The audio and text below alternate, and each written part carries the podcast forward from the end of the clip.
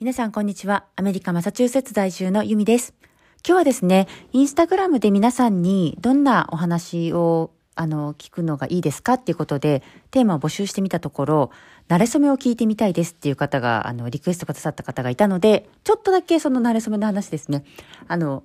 会員版でお話ししたいなと思います。ちょっとあのいろいろ話すと長くなっちゃうので、今回はシンプルになんですけども、もともと私たちは東京で出会ってまして、で、そこから遠距離恋愛を得て、結局最終的に結婚をして、今アメリカに住んでます。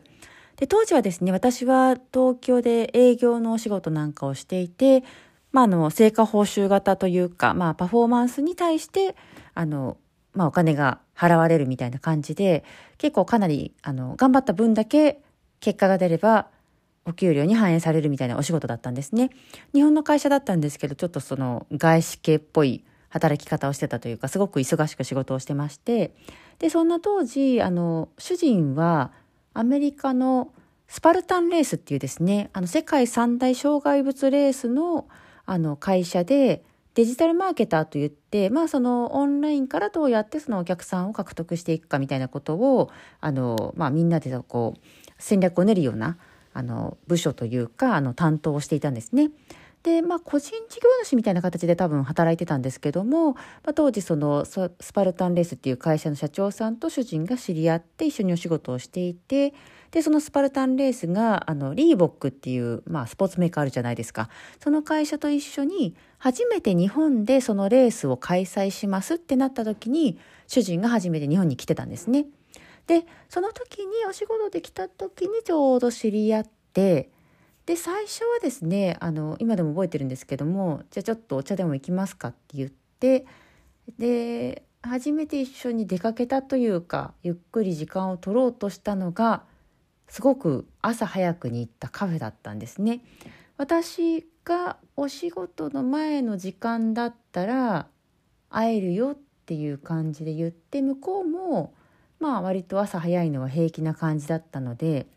確か朝の9時かもうちょっと前ぐらい？9時かな？朝の9時ぐらいに向こうの指定したカフェ表参道のカフェでですね待ち合わせをしてじゃあコーヒーでも飲みますかっていう感じだったんですよ。ただですね行ったらそのカフェがまだ開いてなくて10時になるまで開いてないと。うん。あので結局待ち合わせて初めて「初めましてこんにちは」って会ったものの着いたところが空いてないっていうことであらどうしましょうってなってですね結局私も表参道はお茶とかあのコーヒーとか飲みに好きでよく行ってたので、まあ、私が好きな表参道のスターバックスに結局一緒に行ってですねそこであの初めてお茶をしました。であのまあ向こうとしてはアメリカとかだとカフェってすごく朝早くから空いてて確かスターバックスとかでも朝の6時とかぐらいから空いてるのかな？お店によるんですけどもやっぱり皆さん出勤前によるので、まあ、結構早朝に空いてるカフェが多いんですよ。なので日本みたいにまあ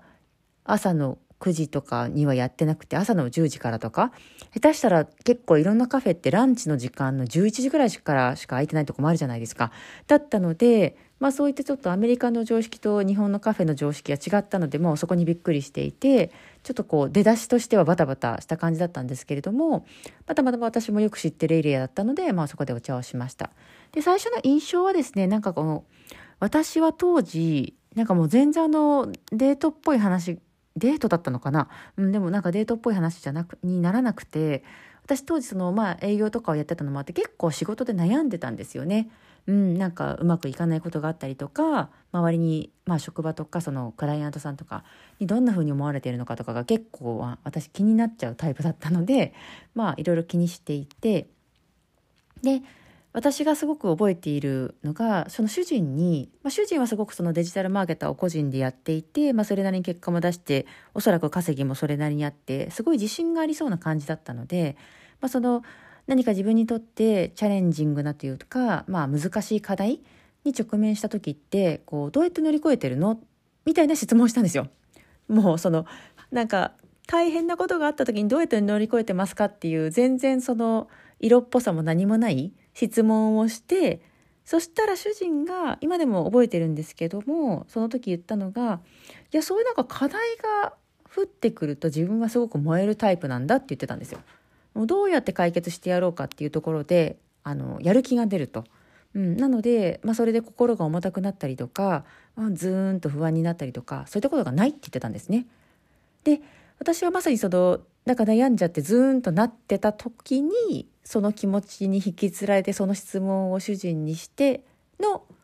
いやそういうのはかえって燃えるみたいな回答だったので、まあ、すごくなんかこう私としては気持ちが軽くなったというかあまあ確かにそうだよなと、うん、なんかこうチャレンジングな、まあ、そうちょっと大変な状況が来た時におやってやろうじゃないかっていう気持ちで立ち向かうのいいよなって思ったんですよね。うん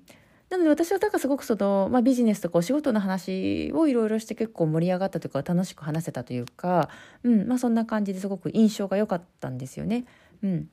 で、まあ、結局その、まあ、相手の仕事の時間もあったので、まあ、1時間ちょっとぐらいかなお茶した後にそのまま別れたんですけども、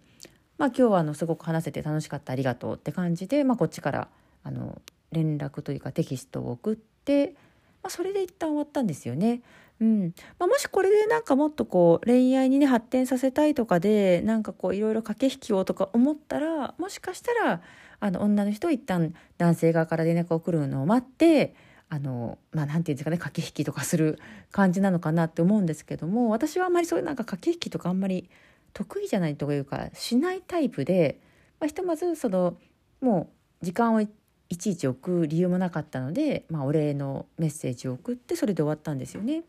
でその次にあったのがちょっといつだったかを思い出せないんですけど割とその1週間以内くらいだったかなあの私もともと知り合いの方とサーフィンに人生初のですねサーフィンに行く予定があったんですよ。でサーフィンに行く予定があったんですけれどもそのサーフィンに行く予定がなんか前日に台風か何かが来ちゃってですねで結局その当日の海の状況が悪そうだからサーフィンはあのキャンセルにしましょうっていう連絡が来たんですよ。で私はもうその日そのサーフィンのために一日お休みを取っていたのに結局それがなくなってしまってでなくなっちゃったんだみたいなこう連絡をまた今の主人ですね当時のまあまだ友達ですけどもしていてでそしたら、まあ、なんか私が誘ったんですよねあの表参道の方また行くからよかったらランチでもするみたいな連絡をしたんですよ。ででそしたら主人もあのあちょうど自分も今仕事の電話があのあったのですぐに誘えなかったんだけど、まあ、ランチでもだおうって誘おうと思ってたみたいに言ってくれてでそれで会ったのが2回目だったかななんかその、まあ、初めてカフェで会った時にお互いまあ面白く話したのでまた会ったんですよね。うん、でそんな形でちょこちょこ連絡を取り始めるようになって、まあ、ちょこちょこっとその、まあ、主人がまだ東京にお仕事で来てるうちにですね会うようになってでまあ、なんとかあったんですけども結局向こうはそのアメリカに本社があるあの会社でお仕事をしていてでそのスパルタンレースっていう、まあ、レースがですね世界中でやられてるレースだったので、まあ、あのアジアだったりとかヨーロッパだったりとか、まあ、いろんなところを飛び回って仕事してたんですよ当時の主人は。で結局日本の後は確か東南アジアに一旦行ったんだかな、うん、っていう感じであの、まあ、またじゃあねっていう感じでお別れして、うん、ただまあちょこちょこ連絡は取ってたんですよね。お互いなんかこう調子どう？みたいな連絡取ったりとか。あとはあの、まあ、ちょっとテレビ電話というかビデオ電話で話してみたりとか、まあ、割とこう向こうも、まあ、連絡取るのが嫌いじゃないタイプだったんでしょうね、うん、私が連絡したら帰ってきたりとか、うん、あとはちょっとビデオ電話かけて話したりとか、うん、っていうことをしながら、まあそのまあ、向こうが海外にいてまた仕事で日本に来て日本に来てる時は会ってまた海外行ってっていうことを何度かやってたんですよね。うん、で私もなんかすごくやっぱり会ってて楽しかったので、まあ、だんだんいいなこの人みたいに思ってたんですけれどもただやっぱり向こうがそのいろんな国を飛び回っているというのもありで私自身が当時東京での仕事にかなりこうコミットしてたというか、まあ、すごく一生懸命やってたのでお休みを取ってわざわざ彼がいる海外に行くほどの関係というか、まあ、あの優先順位でもなくっていう感じでですね本当にこうお互いタイミングの合う時に会えたら会うみたいなことを何度かしてたんですよ。うん、でそういう中であの、まあ、だんだんだんだんですねなんか私はあこの人いいなと思いつつ向こうが多分、まあ、遠距離恋愛とかもしたことなかったみたいですし、私がそのとにかく仕事で忙しくしていてあんまりこう休みの日にゆっくりデートするみたいなことも全然あんまりしなかったので、うん、まあ私のその仕事への優先順位とその恋愛とか、まあ、誰かとプライベートな時間をゆっくり過ごすってことへの優先順位が高くなさすぎてですねちょっとその本気でお付き合いをしようってなると多分その彼のまあお付き合いしたい時間の使い方と私の時間の使い方が違うかなとか、まあ、思ってたらしくてですね、まあ、全然なんていうかこうじゃあちゃんとお付き合いしますかみたいな方向になかなか進まなかったんですよね。まあ、デートとかはしてるけどもみたいな。うん、ただ当時は主人、まあ、今のその主人は私が仕事を頑張ってるのを知ってたので、まあ、君が仕事を頑張りすぎてるからあんまりそのその先ねあの、まあ、彼女としてお付き合いする感じが見えないなとは言わなかったらしいんですよね言ってもメリットがないというか。うん、なので私もなんでこの人は、まあ、その理由はあまり言ってくれなかったのでなんでこの人はなんかそのまあお付き合いをしっかりしていきましょうってならないのかなって多分1年半年以上くらいはですねあの思ってたんですよね。まあ、こうこっちに来るたびあったりはしてるけれどもなんかそのそれ以上はないなと、うん、ただ多分遠距離恋愛っていうこと自体が大変なのかなみたいに思ってたんですよね。うん、で私自身はあんまり遠距離とか気にしないタイプだったので平気だったんですけどもやっぱりこう近くにいないとダメみたいな人もあの結構カップルにはいらっしゃるなっていうのはなんとなくイメージがあったのでまあやっぱり遠距離平気って当たり前じゃないんだろうなと思ってたんですよね。うん、でですねただお仕事の関係で日本に来ることがすごく少なくなった時期がありまして向こうの。で主人がアメリカに半年ぐらいですかね半年ぐらいもアメリカに帰っちゃってて会うこともなくてでまあしかも私もその、まあ、主人がその煮え切らないっていうかあんまりこうがっつり何かを始めたい感じもないのかなっていう感じもしてたので、まあ、お互いというか私自身はじゃあまあ他の方ともデートする機会があるのであればしてもいいかなっていう感じで、まあ、他の人と会うこ会ってもいいかなって会いなあったりもしてたんですよ実際。うんまあ、